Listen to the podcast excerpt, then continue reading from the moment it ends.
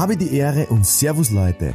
Habt ihr auch die Nase voll von falschen Propheten, die euch predigen, wie verkaufen geht? Ich sage dir, den einen Weg gibt es nicht. Du hast schon alles in dir, was du dafür brauchst. Und in meinem neuen Buch entdeckst du den Bestseller in dir. Dein Mr. Verkauf, Markus Kutscheba, sei ein Bestseller.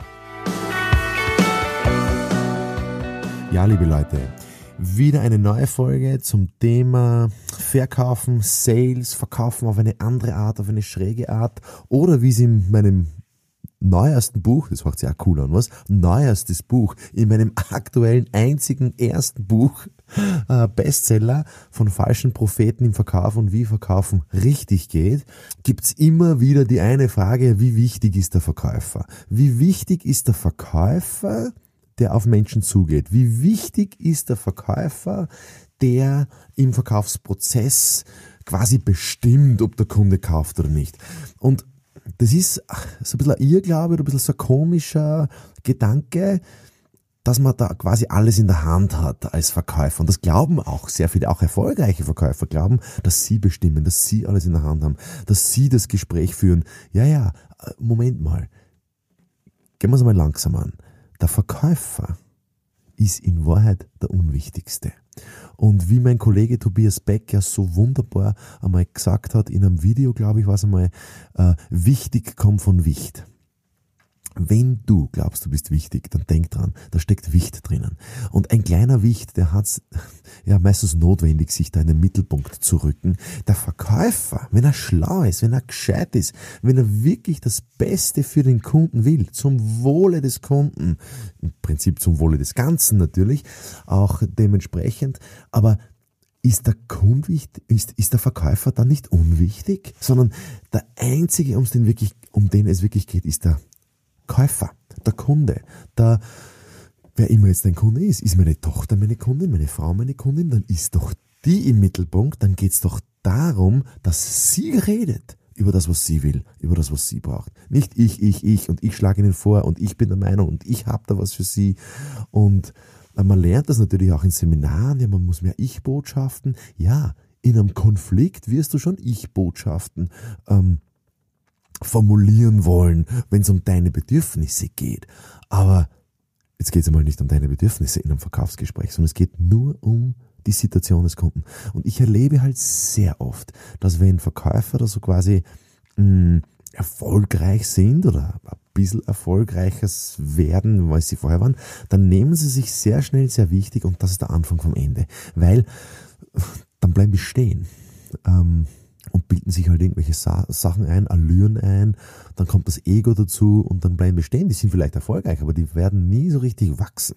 Das heißt, wenn du jetzt gerade das hörst, dann denk sofort im nächsten Gespräch, wer immer dein Kunde auch ist, vielleicht ist der Polizist dein Kunde, weil er dich aufhält, äh, dann geht es darum, dass du dich nicht wichtiger machst, nicht größer machst, als du, als du bist.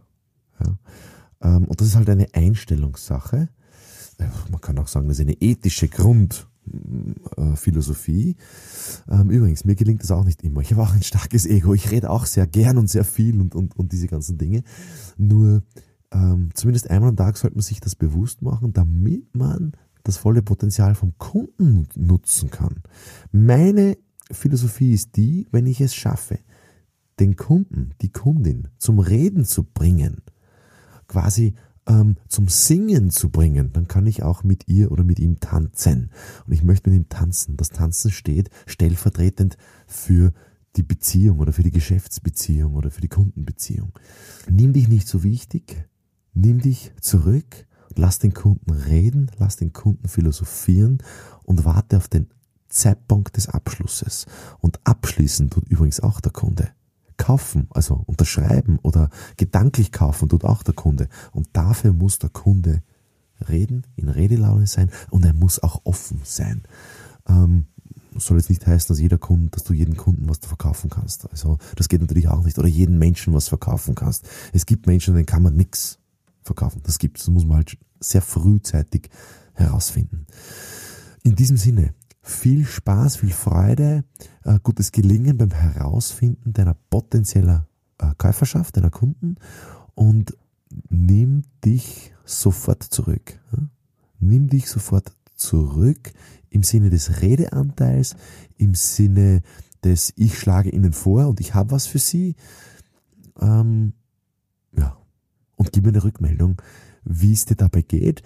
Du kannst ähm, auch eine Rückmeldung geben auf Amazon, wenn du zum Beispiel mein Buch kaufst auf Amazon, beziehungsweise es dir von mir schenken lässt. Das haben wir überhaupt noch nie gemacht, glaube ich. Ein Buch verschenkt über den Podcast. Das heißt, wer jetzt sofort auf diesen Podcast antwortet, auf äh, markuskucheva.com oder mk.k-punkt.eu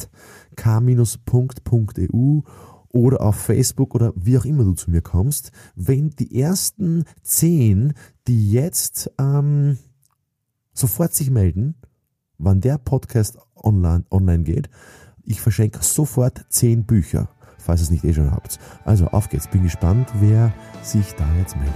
Alles Gute einstweilen, bis zum nächsten Mal.